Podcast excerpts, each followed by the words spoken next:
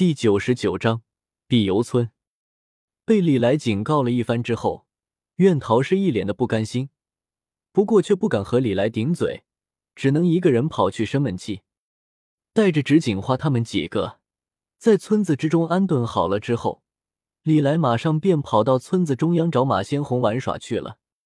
在碧游村，马先红的生活其实也是比较枯燥的，平时的日常就是练气，还有就是想方设法的完善他的修身炉。所以，等到李来跑到村子中央的时候，很容易的就找到了马先红。这回，这位正在研究他的修身炉呢，跟他一块的还有两个年轻人。虽然相貌不同，但是这两位却拥有比较类似的特性——骄傲。当然，这种骄傲并没有直接表现出来，也不会让人觉得不舒服。但是从二人的神态来看，这两位应该都是那种很骄傲的人，当然，他们两个也确实有骄傲的本钱。在异人界的年轻一代之中，敢说比他们两个更强的，确实没有几个。在李来过来的时候，那两个年轻人显然都在打量着李来。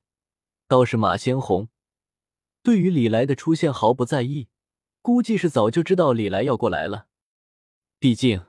这碧游村是马先红的老巢，精通神机百炼的马先红，不知道在村子里布下了有多少的机关和眼线，能够随时察觉到李来的行踪，一点也不稀奇。一直等到李来走进了房间，马先红这才停下了手上的工作，冲着李来点了点头，道：“李来，你来的正好，我来为你介绍一下，这两位，一位是武当的王爷道长。”一位是诸葛家的亲，幸会。李来自然知道这两位到底是什么人，不过还是朝着诸葛青还有王爷拱了拱手，说道：“在下李来，刚刚加入碧游村。”李来，你是全新的人？像是想起了什么，王爷皱了皱眉头，突然开口问道：“现在在异人界，李来也算是小有名气了。”有不少消息灵通的艺人都知道，全信之中又出现了一位有些神秘的高手。当然，对于李来的确切情况，他们普遍了解的不是很多，只知道李来是全信的干部。没错，李来点了点头，并没有否则自己全信的身份。当然，他也没有多去解释什么。和诸葛青还有王爷打了个招呼之后。他便指了指面前的炉子，说道：“马村长，这玩意就是你弄出来的修身炉吧？”“没错。”一谈起修身炉，马先红顿时便露出了狂热的表情来。世间万物皆为造化所炼之气，人亦可炼。这修身炉就是我到目前为止最大的成就。虽然到目前为止它还不完善，但是只要给我时间，确实有些意思。李来点了点头，说实话，这修神炉确实有些东西，能够让没有练盘毛车纳斯总妹诺哪季。对于异人界而言，这绝对是颠覆性的创造。当然，正因为这玩意太过 bug，所以以维持稳定为根本目的的公司，肯定不会允许这玩意在异人界大范围的推广。你自己弄出来一个，自娱自乐也就算了。但是，要是想要像马先红那样搞什么新邪教，公司肯定二话不说按死你。当然，仅仅从炼气的角度来看的话，修身炉确实能够颠覆传统艺人的认知。要是苑桃看到这个的话，老头子估计能当场疯掉。所以，李来也没有吝啬于自己的马屁，反正说两句好话又不要钱。不过，马先红偏偏很吃这一套，越发的觉得李来顺眼了起来，主动说道：“李先生，我记得你来的时候，不是说想要让我帮你炼制一件法器吗？你想要什么类型的？”李来也没想到老马这么主动，自己还没提呢，马先红就很是热心的表示能够为李来去炼制法器，所以李来也没跟他客气，直接拿出了一摞的图纸。递给了马先红，道：“马兄，你看看这个，能不能做出来？肯定没。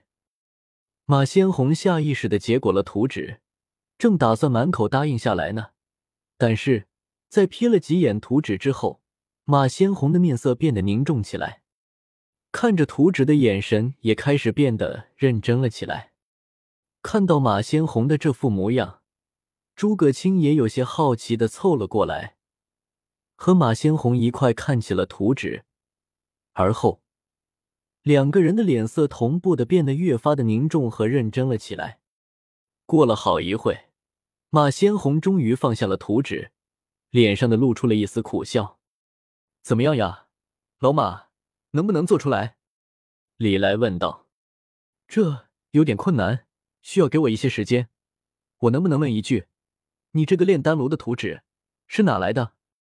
马先红问道。你说图纸呀，这是我自己画的。李来笑着说道：“他承认，他给马先红的图纸确实不简单。毕竟，这是按照斗破世界的黑魔鼎为标准设计的炼丹炉。黑魔鼎，那是斗破世界天鼎榜排名第八的药鼎，真正有天地造化而形成的奇物。按照黑魔鼎为标准设计出来的炼丹炉，那自然不是那么好制作的。”就算是修炼了神机百炼的马先红，想要制造出来也得费点力气。